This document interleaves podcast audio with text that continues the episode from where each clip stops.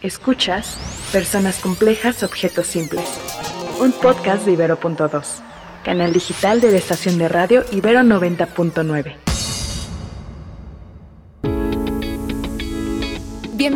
Bienvenidas, y bienvenidos a Personas Complejas, Objetos Simples, el podcast en el que hablamos de la sociedad vista a partir del diseño. Yo soy Luciana León de la Barra, un ser bigénero bisexual. Y yo María Pérez, una mujer cisgénero heterosexual. Y hoy vamos a hablar sobre cómo el diseño genera confianza. Esperamos les guste.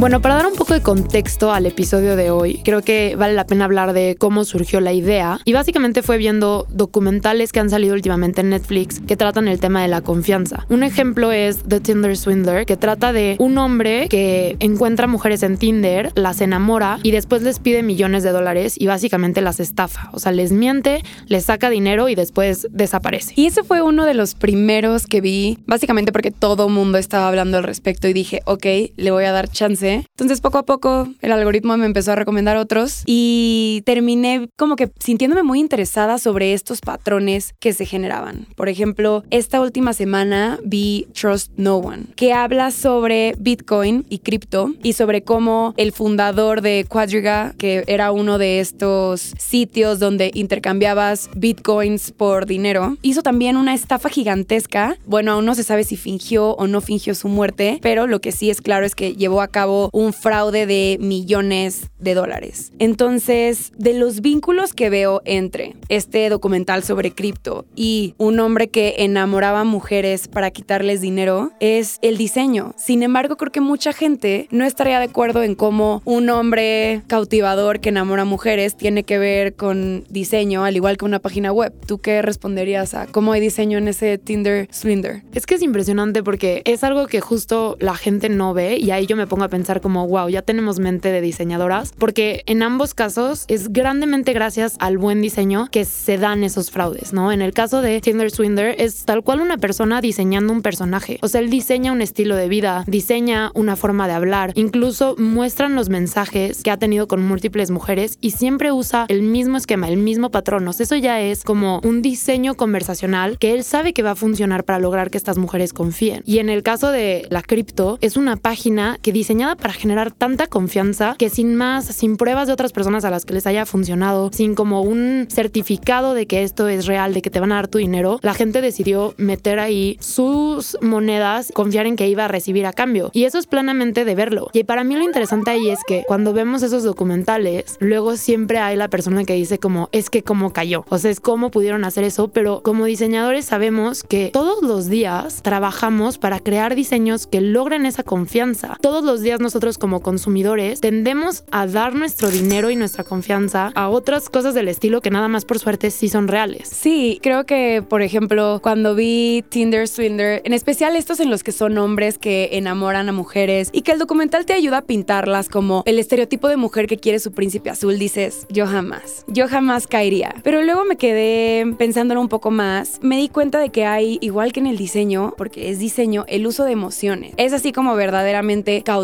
en el Tinder Swindler no es un usuario, pero a su pereza, digámosle así, y haces que realice una serie de acciones. Y eso es algo que está sumamente presente en el diseño y que sabemos manejar. A lo mejor es más claro si lo pensamos desde el punto de vista de marketing. ¿Cómo utilizan los seguros el miedo? Tal vez mañana pueda ser tú y la foto de un coche destruido. O porque no quieres que tu hijo se encuentre en esta situación. GNC Seguro. Están utilizando el miedo. O a lo mejor la culpa. En este caso es el amor. Y creo que es una de las emociones más fuertes y con las que podemos manipular de manera más sencilla a las personas, por lo cual sí, si me siento a pensarlo un poco más, digo, tal vez estoy hablando de una manera muy ignorante al decir simplemente no, a mí no me pasaría. Sobre estos casos en donde las páginas web generan confianza, también es mucho de conocer a quién te estás dirigiendo. Estos dos personajes, tanto el fundador de Quadriga como el Tinder Swindler, conocían perfectamente a quién se dirigías. Tú lo dijiste dijiste, tiene un texto ya con una serie de patrones que sabe que funciona. Y esta otra persona, a medida que ves el documental, sabes que tiene experiencia llevando a cabo fraudes, es decir, generando confianza en las personas. Además de que cripto en ese entonces, creo que esto fue alrededor, comenzó de 2013, era un gremio bastante pequeño. Entonces la serie de características que tiene ese grupo de personas era aún más específica. Y ahí vemos cómo utilizar este análisis de usuario y de tu público puede ser una espada de doble filo, porque sí, puedes vender algo que tiene excelente calidad y hacerte millonario así, o puedes simplemente engañar a las personas. También me gustaría que habláramos sobre el caso de Airbnb, porque creo que este también es un buen ejemplo sobre cómo una idea sin el buen diseño no te genera la menor confianza y con el buen diseño hace todo lo contrario. Es que está cañón porque si hablamos de Airbnb como la idea en sí, tal cual es una página en donde tú entras y apartas para quedarte con un desconocido X días y le pagas. O sea, tú estás diciendo como, mm, ok, yo quiero ir a casa de Jorge Sánchez en Puerto Escondido, le voy a pagar tanto dinero, puede que Jorge Sánchez incluso esté ahí, puede que él me vaya a dar desayunar y yo voy con cinco amigas y digo, claro, toma mi dinero. O sea, ahí hay un doble confianza, ahí la confianza de que vas a pagar y el servicio sí se te va a dar y la confianza de que no vas a llegar y ese hombre te va a matar. O sea, ¿por qué estás diciendo, mmm, te sobra un cuarto? Incluso al revés, tú pones tu casa en Airbnb y dices, me sobra un cuarto, Ciudad de México, vivo en la Condesa, pues muchos extranjeros van a querer venir y le abro la puerta a que quien sea que me pague 500 pesos la noche entre y me mate si quiere. Y sin embargo, cuando ves Airbnb, no piensas en nada de eso. O sea, entras a la página y no estás pensando, mmm, matadores, violadores, peligro, voy a morir, voy a morir. No, estás pensando, wow, qué bonito, qué barato, qué fácil, súper. Y hasta te emociona la idea de que tal vez haya alguien local en tu Airbnb que te platique, que te diga dónde ir. O sea, yo conozco a gente que escoge siempre Airbnbs donde va a estar el host para tener a un local que les cuente. Y es como, danger, danger alert. Y que tú podrías decirme, no, no, no, pero es que hay reviews, hay reseñas de personas con fotitos, ¿no? Es como, si tiene foto, obviamente es una persona real. Y si no solo una persona le puso cinco estrellas, sino 20 personas le puso cinco estrellas, quiere decir que sí, de verdad, la limpieza está de 10. Quiere decir que la ubicación es ideal. Sin embargo, al final es una plataforma digital. Yo pude haber pasado, por exagerar, cinco horas haciendo 20 reseñas para que entonces mi casa se viera impresionante o el mismo fundador de la plataforma hiciera que las casas se vieran impresionantes para así ganar dinero, pero no hay nada de evidencia real. Son simplemente pequeñas señalizaciones en las que decidimos confiar. Por ejemplo, algo que en mí me ayuda mucho, que ni siquiera sé qué significa, es que el URL tenga el candadito o tenga algún logo, porque ya con ese imagotipo yo pienso, no, si es de a de veras, porque al lado de ese URL está como que este símbolo de lujo, de posición, de algo que me da certeza y que yo digo, aquí puedo poner mi aquí puedo poner los datos de mi tarjeta, porque yo a lo mejor pago un Airbnb y te doy 10 mil pesos por una semana en Nueva York. Sin embargo, te metí ahí los datos. Tú podrías retirar lo que quisieras si eso fuera falso y yo nada más te di el número, el código de seguridad, etc. Entonces, lo que queremos no es provocar pánico y que desconfíen de todos y de todas, pero sí ser más conscientes de cómo es que el diseño nos hace confiar. Y son verdaderamente cosas tangibles, cosas en las que podemos depender o es un sencillo sistema. Y es interesante igual cómo se vincula este tipo de diseño con todo este mundo digital, porque esas son las estafas de nuestra generación. O sea, ya no es la estafa de inmobiliario o ya no es te vendí un producto defectuoso. O sea, eso ahora todas estas estafas son intangibles. Por eso es que dependen tanto del buen diseño. O sea, es impresionante que creamos que es tan alocado lo que le pasa a esta gente de los documentales, cuando en realidad cada vez que entramos a una página a comprar algo y metemos datos, nosotros estamos en peligro de ser esos estafados. Y como cuando está tan bien diseñado como están estas personas en Tinder, estos estafadores de Tinder, no lo dudamos dos veces. Y yo lo tengo muy claro porque yo soy muy floja. O sea, yo no soy de las personas que se mete a ver los reviews. Dentro del diseño sabemos que, por ejemplo, el uso de esa herramienta de reviews genera muchísima confianza, sobre todo en gente mayor, pero que las generaciones más jóvenes cada vez se fijan menos y cada vez somos más visuales. Y genuinamente es, entré a la página, se ve bonita, yo creo que es real. Entonces, a veces entras, por ejemplo, a una página de comprar tenis online y no es Amazon y no es ninguna conocida. Pero si entras y se ve como bien diseñada, limpia, bien hecha o de ropa, una marca nueva que nunca has visto y quieres que te shipen a tu casa y te emocionas y dices, wow, encontré una marca súper no mainstream, low key, nadie va a saber qué cool, aparte está barato, no sé qué, y bam, metes tus datos, compras, qué suerte te llegó tu compra. Pero después entras a una página que tal vez hasta tiene de que la mismita prenda, pero a un tercio de precio. Nada más la página está hecha con las patas, o sea que tú como Gen Z dices, oye, esto está horrible, o sea, esto no combina, esto no es de que buscaste un review y hubo malo, no, que dices, visualmente esto se ve como que el equivalente a un callejón oscuro donde me pueden matar al final. Y tu cabeza te dice, mm, mm, I don't think so, no lo creo, te sales, no compras, aunque había un descuento cabrón. Sí, y otra de las cosas que para mí destaca muchísimo de este tema, la mencionaste brevemente, es cómo nos demuestra que el diseño está en lo cotidiano. Porque con el Tinder Swindler en especial, vemos de lo que hablamos un poquito en la primera temporada, que es el diseño de personajes. En ese entonces lo veíamos desde un punto de vista político, pero en realidad es algo que hacemos todos los días. Hace rato platicábamos, cuando entras a una entrevista de trabajo, creo que de repente esta es una manera muy sencilla de explicar el diseño. ¿Qué es lo que haces? Investigas a quién te estás dirigiendo. Dices, ok, ¿a qué empresa voy a entrar? Yo quiero entrar a la Ibero. Sé que es una universidad humanista. ¿Cuál es el puesto que quiero obtener? El de maestra de la carrera de comunicación y normalmente los requisitos son ABC, lo que les gusta es ABC. Entonces yo voy preparada mentalmente con esta información, pero además cómo me voy a vestir. No me voy a poner lo que me pongo para ir a comer con mi novio o para ir a un restaurante, a un antro, a una boda. No, no, no. Lo que me voy a poner es diferente. ¿Por qué? Porque sé cuál es la emoción que quiero provocar en la persona que me va a entrevistar. Quiero que piense que me lo estoy tomando en serio. Quiero que sepa además, como voy para maestra de comunicación, que soy ligeramente relajada, no soy tan estricta. Además, por mi edad, eh, estoy a la vanguardia, entonces no voy completamente de negro. Traigo algunos colores para mostrar que soy extrovertida, entonces me va a dar bien estar ahí parada en la clase hablando con los y las alumnas. Estamos diseñando personajes y entonces tenemos muchos de esos puntos del proceso de diseño en cómo nos presentamos en diferentes situaciones. Sí, y ahí te das cuenta que la confianza es algo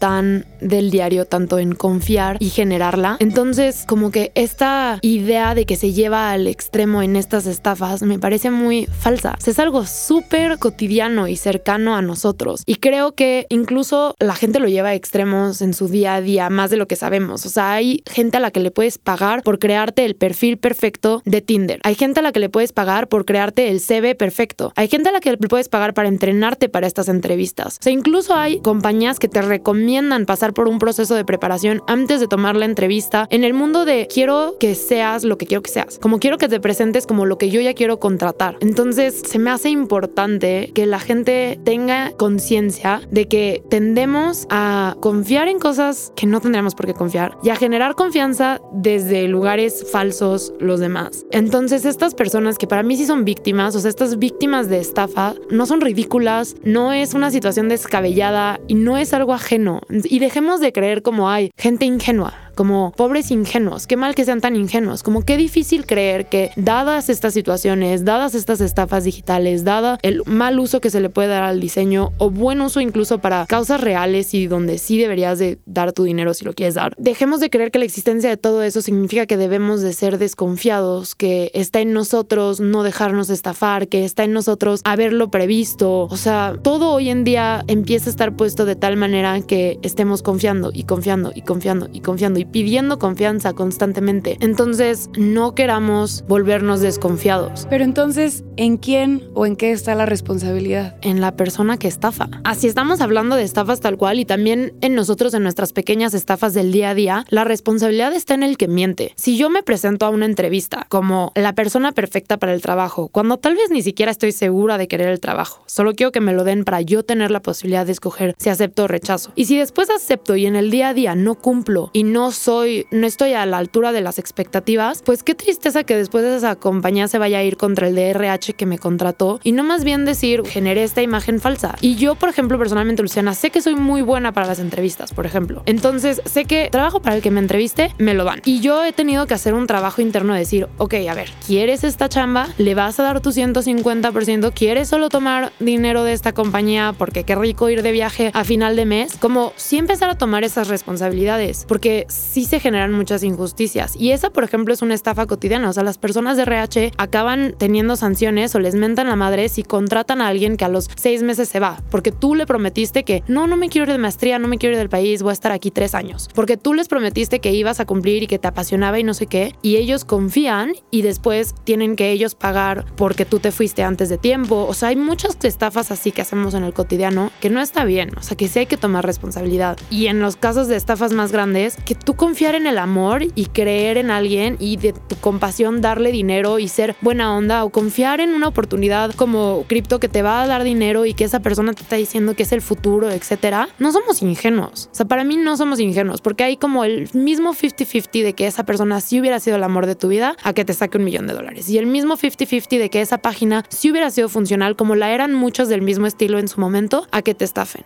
Más bien, dejemos de estafar. Me encanta y estoy de acuerdo en que la respuesta no sea sí, vuélvete una personita desconfiada. Es un punto de vista súper interesante el que planteas de la responsabilidad en cada persona. Claro, eso depende de la moral de cada quien. Obviamente la gente que genera fraudes en muchas ocasiones ni siquiera les importa, no sienten absolutamente nada por otras personas. Otro punto interesante eh, que he vivido a lo largo de mi carrera como diseñadora son herramientas para intentar romper esas barreras de las personas. Por ejemplo, cuando diseñas un personaje para entrar a una corporación, empresa o lo que sea, ¿qué herramientas puedes utilizar para romper esa, ese cascarón que trae la persona, ¿no? Entonces a lo mejor un juego de cartas y empiezas a ver si qué tan líder es o qué tan competitivo o qué tan eh, bien se comporta en situaciones de estrés. A mí esas alternativas dentro del diseño me parecen interesantes. ¿Cómo combatir diseño con diseño? Creo que es un área es sumamente estimulante en lo personal, porque ya es no solo conocer a la persona, sino conocer su pensamiento de tal manera que entiendes cómo va a diseñar. Y creo que ahí necesitas el conocimiento mutuo, ¿no? Si yo soy una empresa que sé qué es lo que pido, sé qué es lo que me va a intentar dar, y entonces cómo yo genero o diseño una situación para que la honestidad sea lo, que está ahí presente. Claro, y, y retomarlo, nunca lo había pensado y se me hace súper valioso en el sentido de sí, lo que yo decía de que como cada quien es responsable, bla, bla, pero dejar las cosas ahí nada más, pues es un poco mediocre, ¿no? Como decir, bueno, ojalá cada quien no sea mala persona, bye. Entonces, no, regresarlo a como el poder del diseño, o sea, siempre regresar al poder del diseño. Y si se puede hacer diseño para confiar, ¿por qué no que se pueda hacer diseño para como unveil la verdad, desenmascarar la verdad? Se me hace súper valioso y poco hablado. O sea, nunca yo, por ejemplo, me he presentado a una entrevista donde sea, no voy a confiar en lo que tú me digas, voy a ponerte a prueba y que me lo demuestres. En cuanto sobre todo a características personales. O sea, lo mucho te hacen examen de sabes usar SketchUp, pero nunca es como de, ah, eres honesto, pongámoslo a prueba. Ya sabes, como, o ah, eres un buen líder, pongámoslo a prueba. Qué padre que se empiece a reformar estas dinámicas de confianza por medio del buen diseño. Pero esta solo fue nuestra interpretación de las cosas. Queremos saber cuál es la suya. Escríbanos en Instagram a Ibero90.9. Nos vemos.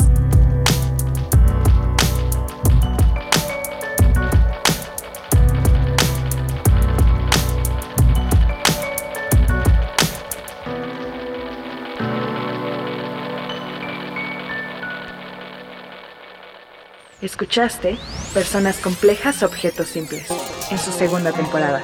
Disponible en plataformas de audio y en el sitio ibero99.fm. El rock está muerto. El rock ya no se hace como antes. El rock está desapareciendo. El rock está sobrevalorado. El rock ya no vende. El rock es cultura. El rock no está muriendo, solo no está de moda. El rock es una forma de vida. El rock es bueno para el cerebro. El rock es para marihuanos. El rock es para viejos. El rock es para todos. El Acapulco Rock. El rock de la cárcel. Desde Avándaro, desde Avándaro, esta prohibición. Conéctate con el podcast donde el rock no es un culto. Es un producto. Producto Rock.